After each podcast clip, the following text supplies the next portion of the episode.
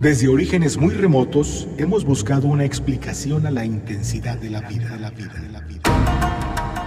Prófugos de la caverna. Reflexión que transforma. Seamos prófugos de la caverna. La esencia de las cosas. Prófugos de la caverna.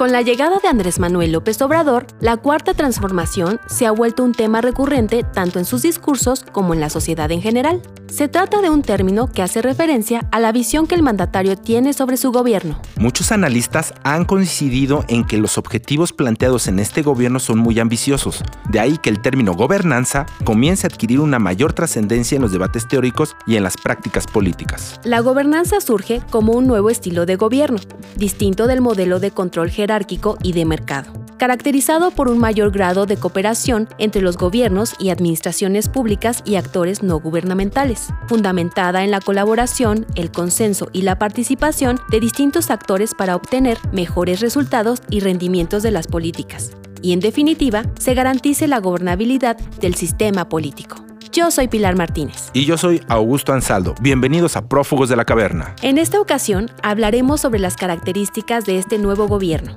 Para ello nos acompaña el maestro en filosofía política Juan Manuel Garduño Mora, merecedor de reconocimientos por diversos logros académicos. Ha participado en diversas ponencias, en eventos filosóficos y es secretario técnico de la revista Signos Filosóficos. Prófugos de la caverna. Maestro, tenemos una situación actual por la que está pasando la sociedad y la, política en nuestro país, que es este nuevo gobierno. ¿En qué se distingue este nuevo gobierno de los anteriores, del priismo, del panismo? Pues fíjate que es una pregunta que tenemos que voltear a la historia para responderla, ¿no? Cuando hay esa transición del PRI al PAN, la gente esperaba un cambio o más bien estaba cansada de lo que venía sucediendo y se dio una transición en la que se Fox conquiste la democracia gracias a mí, cuando en realidad han sido muchos los problemas sociales, ¿no? Los periodistas golpeados, este, los activistas asesinados y todo eso, lo que ha ido construyendo la democracia y la libertad de expresión en, en cuestiones políticas en un país como el nuestro, ¿no?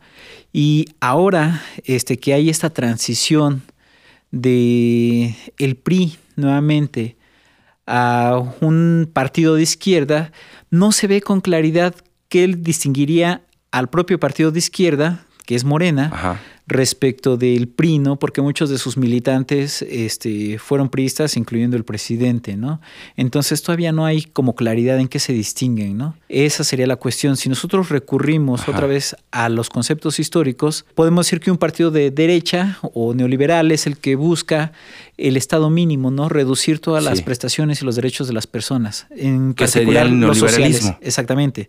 Mientras que un partido de izquierda, al menos de una democracia este, liberal, los partidos de izquierda tendrían que estar luchando por los beneficios sociales, ¿no? Entonces aquí todavía no se ve claro esa lucha por los beneficios sociales y sobre todo, y que es más importante, cómo garantizarlos después de que salga del poder, ¿no? ¿Estaremos hablando que estamos en un estado de bienestar? No, no lo estamos, definitivamente. Es este, bueno, estado de bienestar y estado mínimo es, son conceptos relativos, ¿no? Podemos acercarnos más a uno que a otros. Estamos en un estado de bienestar en el sentido de que se han conservado la escuela pública, la salud pública a medio funcionar, ¿no? con un motor encendido y el otro apagado. Todos conocemos esa, ese servicio. Pero estamos viendo hacia qué nos vamos a inclinar más, ¿no? Si un estado que te garantiza los derechos sociales o si un estado que te los descubre, ¿no? Por poner un ejemplo, la educación, que es el ámbito que me interesa, ¿no?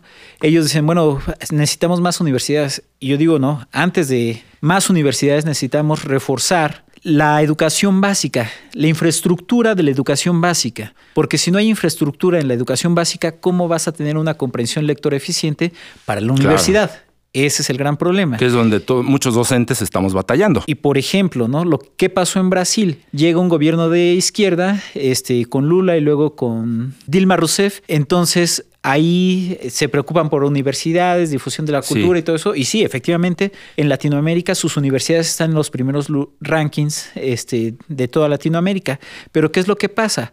Este, que no hay una redistribución de la justicia. ¿Por qué? Porque la gente que históricamente nunca ha tenido acceso a la universidad sigue sin tener acceso a la universidad. Entonces, ¿qué es lo que pasa? Llega alguien de derecha diciendo, eh, es más importante tener una buena formación religiosa que una carrera universitaria y vuelve a ganar la derecha y con las consecuencias que tenemos. Entonces, para que no nos pase eso, tendríamos que ver ese tipo de situaciones. Reflexión que transforma.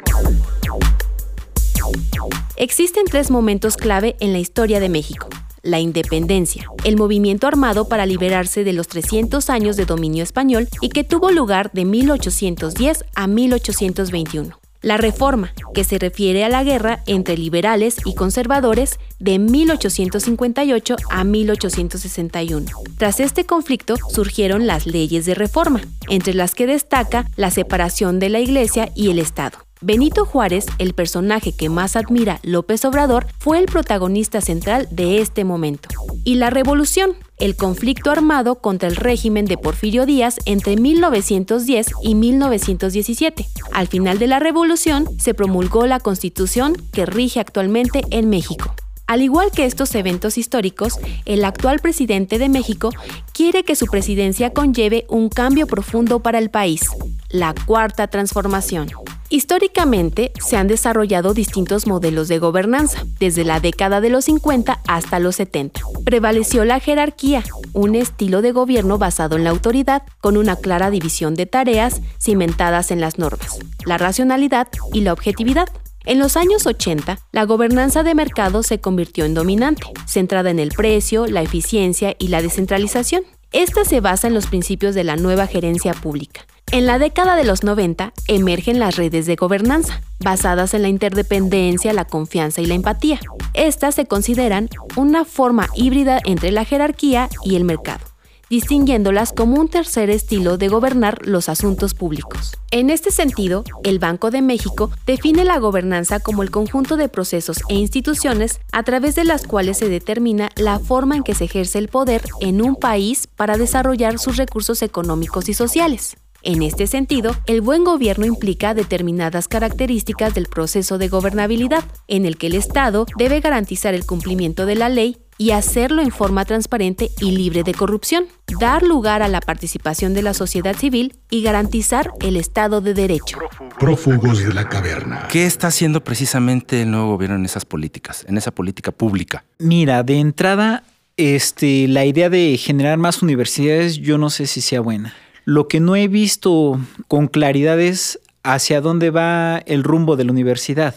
¿En qué sentido? Bueno, de entrada dice que hay comentarios por parte de nuestro presidente que la gente no vende plazas. Ah, bueno, este, bueno, era un chisme muy, muy feo que se inventó y no sé si tiene referencias efectivas para decir eso o no las tiene. Okay. Eso es algo que tendríamos que repensar, ¿no? Ver este, hasta qué punto se han modernizado los programas educativos para, por ejemplo, los normalistas, adaptándose a las nuevas necesidades del país que ha ido cambiando. Eh, paulatinamente, no es lo mismo los años 50 donde se forman estas universidades a la fecha, este, tendríamos que ver qué impacto podría tener el hacer nuevas universidades como propone, pero sin reforzar o descuidando las que tienes, ¿no? Por ejemplo, un CONACIT que de por sí forma, eh, conforma de manera austera, se conforma de manera austera, pero también por otro lado hay desvíos, ¿no? En galletas, en, café, en bocadillos y etcétera, que no, justifican. Entonces, en lugar de hacer una auditoría,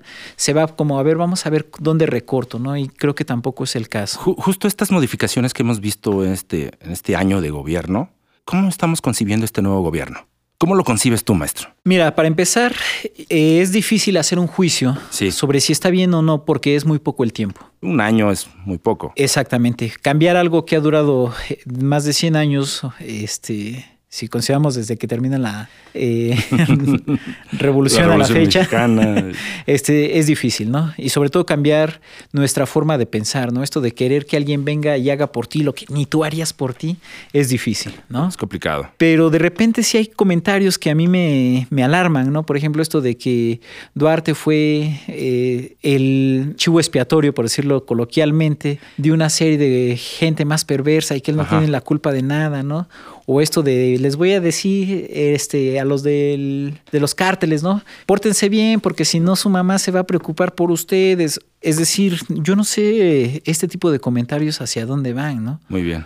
O por ponerte un ejemplo, ¿no? esos comentarios, perdón de la interrupción, esos comentarios están indicando su forma de político, de gobierno? Yo creo que son muy ambiguos y no sé si es para distraer la atención de los problemas fundamentales de la nación o no.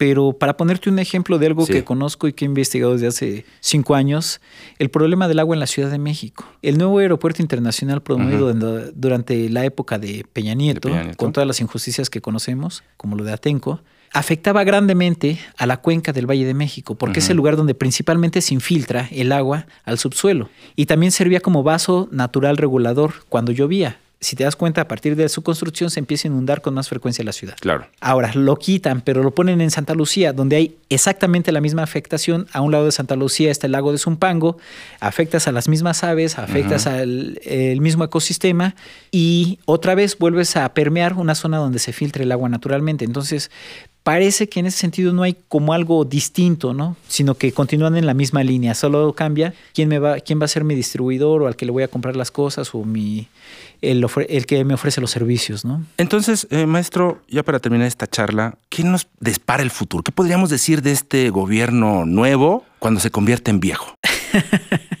bueno, de eso de agarrar la, la bola de cristal y predecir es peligroso. Complicado, ¿verdad?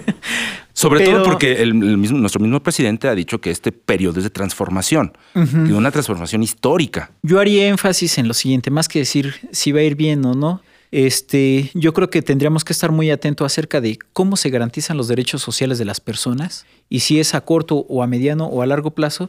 Y en ese sentido vamos a poder juzgar qué tanto cambió. ¿no? Hay un, recién acaba de publicarse un artículo de un uruguayo que se llama Gustavo Pereira, filósofo, y decía, eh, habla sobre la injusticia anónima, esta injusticia estructural de las instituciones. Y se progresa y oportunidades ha sido un modo de generar clientela política y no busca sacarlos de la pobreza, sino mantenerlos en la pobreza para poder tener votantes. Esperemos que las políticas que tome este gobierno no conduzcan a eso mismo, ¿no? Entonces yo sugeriría tener eso como referente para juzgar el buen o mal actuar de este gobierno.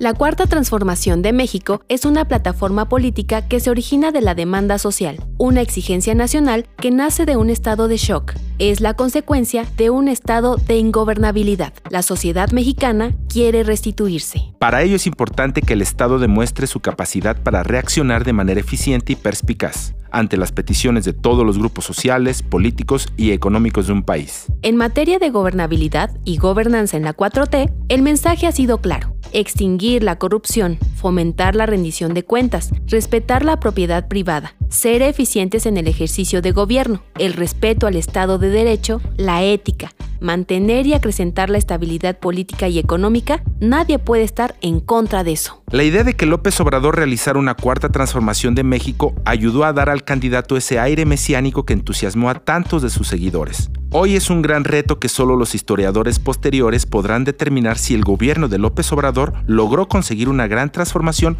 o solo fue una franca decepción. Bueno amigos, esto fue todo por hoy. Esperamos les haya gustado esta emisión de Prófugos de la Caverna. Agradecemos mucho su escucha y también agradecemos a nuestro productor Hernán Najera y a nuestro operador Edgar Zarate. No olviden escucharnos a través de las redes sociales, a través de Facebook como Prófugos de la Caverna. Ahí pueden escribirnos todos sus comentarios, sus sugerencias. claro que sí, si les gusta o no les gusta el programa, si quieren más, lo que sea. Muchísimas gracias, nos escuchamos la próxima semana. Prófugos de la Caverna. En todo tiempo y en todo lugar. En todo lo que nos sucede y en todo lo que hacemos. La vida te da la posibilidad de ser. Un prófugo de la caverna. Reflexión que transforma. Prófugos de la caverna.